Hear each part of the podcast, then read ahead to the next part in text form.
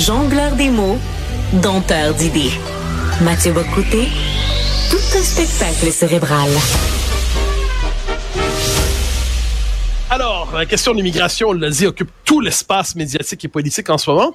Et on connaît la parole des différents experts, d'intellectuels, de politiques, mais il y a aussi des citoyens qui décident de s'en mêler, notamment par des lettres aux journaux et ainsi de suite. Et voilà pourquoi je reçois euh, à l'instant Vincent Vallée, qui a publié dans Le Devoir une lettre tout à fait intéressante sur cette question pour pousser plus loin la réflexion à la lumière de son texte. Vincent Vallée, bonjour.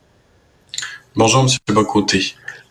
Alors, dans votre texte, vous avancez toute une série de réflexions tout à fait intéressantes. J'en lance quelques-unes et on suivra la piste de plusieurs.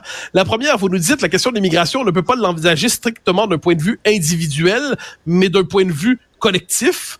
Vous nous dites aussi, il faut tenir compte de la dimension culturelle québécoise là-dedans, qui est peut-être un élément souvent oublié.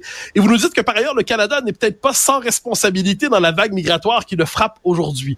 Donc, commençons avec le premier élément, parce que je trouve que c'est un des plus euh, inattendus dans le débat tel qu'on le connaît aujourd'hui. Vous nous dites finalement, l'immigration ne peut pas être abordée strictement dans la logique des droits individuels. Qu'entendez-vous par là?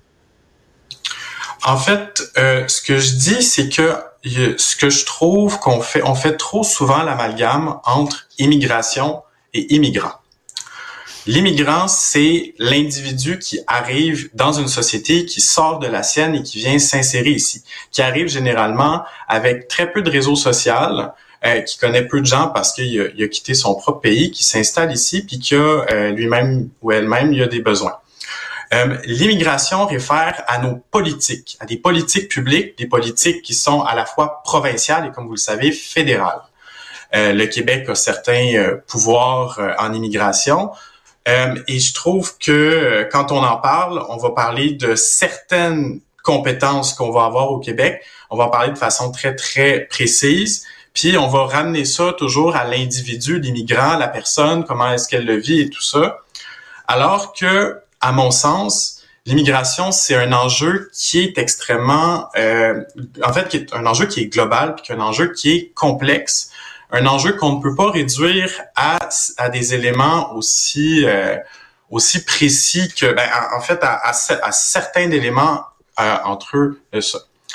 Euh, moi, je suis ici, entre autres, parce que, euh, en fait, j'ai écrit cette lettre-là parce que c'est un débat qu'on met beaucoup en termes de soit t'es pour, soit t'es contre, t'es un gentil, t'es un méchant.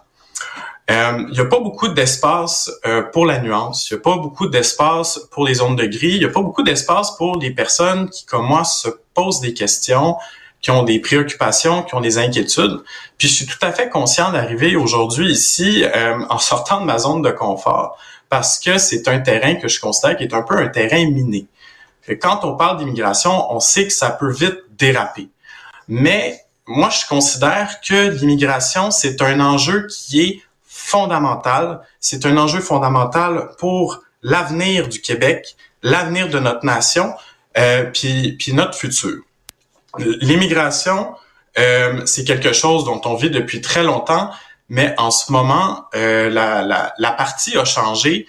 Puis moi, ce qui m'a le plus frappé, vraiment, c'était le graphique qui, qui nous est apparu, là, on l'a vu à Radio-Canada, on l'a vu dans, dans vos médias également, euh, le nombre, la, la, croissance démographique de la population du Canada par rapport au nombre de logements. L'immigration, c'est pas uniquement un enjeu de logement, on le sait, on le sait qu'il y a un lien, c'est pas une relation de cause à effet exact, mais il y a un lien. Mais euh, l'immigration aussi a des effets sur tous les aspects de notre société. Si on limite uniquement notre discussion autour, par exemple, on parlait beaucoup des seuils d'immigration, mais on, va en oublier que 80% d'immigration elle est reçue à Montréal. Euh, et que euh, il, y a une, y, a une, augmentation de la population dans la grande région de Montréal, puis y a une dévitalisation euh, des régions en même temps. Donc, l'immigration a des effets comme ça qui sont qui se répercutent sur plusieurs aspects de notre société. Donc, c'était de, c'était de ça que j'avais envie de parler.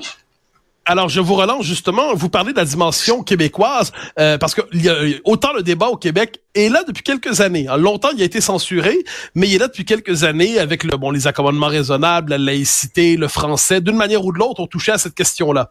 Au Canada anglais, il perce d'abord par la question du logement, euh, ensuite d'autres éléments. C'est comme si la question plus identitaire, entre guillemets, était absente du Canada anglais.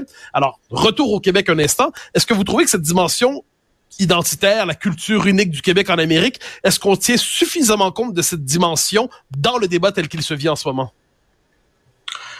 Euh, ben la réponse c'est la réponse à mon avis c'est non. Mais en fait, je trouve qu'on on, on, parle pas assez euh, de, de on parle souvent de la question identitaire comme quelque chose de justement de, polarisant.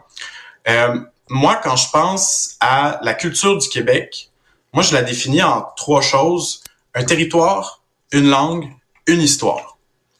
Une personne qui arrive chez nous, euh, arrive en, là, on est au mois de janvier, il y a de la neige dehors. La première chose qu'elle réalise, ben, c'est qu'elle doit s'acheter une tuque, des mitaines, des bottes, un manteau, euh, parce qu'elle arrive dans un territoire qui, par exemple, si elle arrive d'Algérie, ben, c'est pas tout à fait pareil. Ensuite de ça, euh, ben, notre Algérien parle le français, donc ça va, il va parler en français avec nous. Mais s'il vient, par exemple, d'un pays dont la langue est pas le français, ben, il va frapper tout de suite euh, une barrière qui est la langue.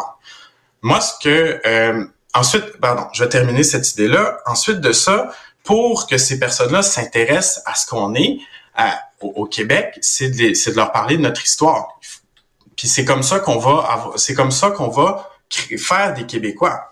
Parce que euh, il faut savoir que le Canada, quand je dis qu'il est pas innocent dans dans euh, dans le phénomène d'immigration, c'est que le Canada en fait, il fait aussi beaucoup de publicité dans les pays étrangers pour dire que le Canada, on le sait, il dit c'est le meilleur pays du monde. Puis le monde, il voit ça, il dit bon, ben, c'est le meilleur pays du monde. J'avais jamais pensé d'aller là. J'avais jamais pensé d'aller là, fait que maintenant j'ai envie d'aller au Canada. Ça va pas bien chez moi, il y a de la corruption. Euh, je vais, je vais, je vais m'en aller puis je vais aller au Canada. Là, il arrive ici, puis euh, finalement, c'est pas tout à fait ce qu'on lui avait dit. Le Canada, c'est pas le, paradis euh, dont, il, s'imaginait. Euh, puis on peut parler longtemps, longtemps des, politiques publiques d'immigration, mais moi, j'aimerais ça aussi ramener à la question citoyenne. Parce que je pense qu'on peut parler longtemps, longtemps des politiques, à un moment donné, il y a un, point où euh, le Canada décide tellement de choses que nous, comme personne, c'est quoi le rôle qu'on peut jouer là-dedans? Moi, ce que je propose, c'est d'abord... C'est une excellente question. Euh, en fait, la première chose, ben, c'est de s'assurer la personne, est-ce qu'elle est bien équipée? Est-ce que la personne a sa tuque, ses mitaines, ses bottes pour faire face à l'hiver? Est-ce qu'elle sait où est-ce qu'elle peut s'en procurer? Est-ce qu'on peut la diriger vers les endroits? Euh, ça peut être des friperies, les personnes arrivent, ils ont, pas nécessairement une fortune, on peut les envoyer vers des endroits où ils peuvent en trouver pas cher, ils ont besoin d'aide là-dessus. Première chose. Fait que ça, on agit euh, sur ça. Ensuite de ça, ben, si elle parle pas le français, il faut s'assurer qu'on soit capable d'entrer en communication avec elle puis qu'on puisse dialoguer. Donc, de lui amener euh, l'importance de parler le français, évidemment, dans la mesure du possible. Il faut être capable de communiquer avec elle, mais de l'encourager à se diriger vers la langue.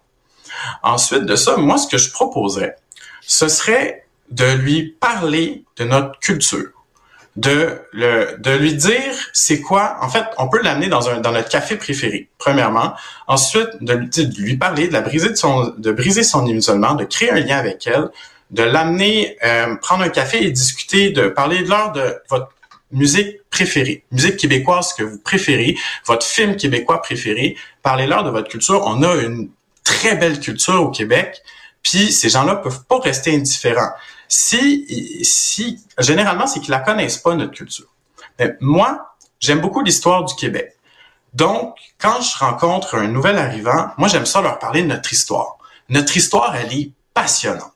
C'est aussi simple que de commencer par la Révolution tranquille. Moi, je leur dis, on est passé d'un des peuples les plus défavorisés au monde. En quelques années, de façon démocratique, pacifique, on est passé à un des peuples les plus développés du monde. Ça, ça s'appelle la Révolution tranquille. Il y a juste au Québec que ça s'est passé. Puis, je vous le dis, là, ça m'est jamais arrivé devant quelqu'un qui est resté indifférent face à ça. Mais je, vous relance avec une question euh, peut-être un peu difficile, mais pour rencontrer cette personne, je vous donne l'exemple de ces écoles à Montréal où la concentration ethnique est telle que des Québécois francophones comme vous, de, vieilles souches, pardonnez la formule, je ne sais pas si elle est encore autorisée, euh, ils n'en rencontreront à peu près jamais. Donc, à moins de nous proposer une forme de travail d'apostolat ou d'évangélisation où on va cogner à la porte des gens en disant bonjour, euh, j'aimerais vous parler de la culture québécoise. Il y a bien des gens qui rencontreront jamais quelqu'un comme vous. Votre travail est absolument méritoire, mais est-ce qu'il n'est pas un peu trop individuel, justement? Ben, la manière dont vous le posez, euh, je, je, suis pas sûr que je suis complètement d'accord parce que il y a peut-être des endroits où ce que ça existe, mais de façon générale, on en croise. Moi, j'en rencontre euh, régulièrement des personnes migrantes. Moi, j'habite à, à, Rosemont, à Montréal. Moi, je vais en rencontrer. Mais il y a une autre partie de, la, de votre question que je répondrai par justement la raison pour laquelle je propose des états généraux en immigration, c'est pour que cette qu'on ait cette discussion-là de façon démocratique euh, qu'on laisse pas cette discussion-là uniquement entre les mains d'experts, puis que les citoyens puissent euh, participer à la discussion, qu'ils puissent exprimer leurs préoccupations, parce que les préoccupations, si elles sont pas exprimées, elles vont s'exprimer autrement. Ça, c'est quelque chose qu'on, En fait, la meilleure façon de les exprimer, c'est de pouvoir les exprimer. Ensuite de ça, tous les, les, différents paliers de la société civile, les différents experts, bon, du communautaire, les syndicats, pas juste des experts euh, du patronat, ils peuvent être là, mais que tout le monde soit réuni, puis qu'on réfléchisse pas juste au nombre de personnes, mais à la planification. Comment est-ce qu'on organise notre immigration au Québec pour faire en sorte que ce que je propose, en fait, cet embryon d'idée-là que je vous propose aujourd'hui, qu'on puisse la maximiser pour qu'on puisse tous et toutes jouer un rôle dans, euh, dans l'accueil de ces personnes-là, puis de réussir leur intégration que eux et elles souhaitent et que nous souhaitons aussi. Alors, alors Vincent Vallée, il nous reste euh, quelques instants simplement, mais la question des états généraux de l'immigration, si on pouvait tirer une leçon politique de votre proposition, de votre texte, c'est bien ça, cette idée que il faut des états généraux pour élargir la discussion significativement? Oui, exactement, parce que euh, moi je pense qu'il faut crever l'abcès.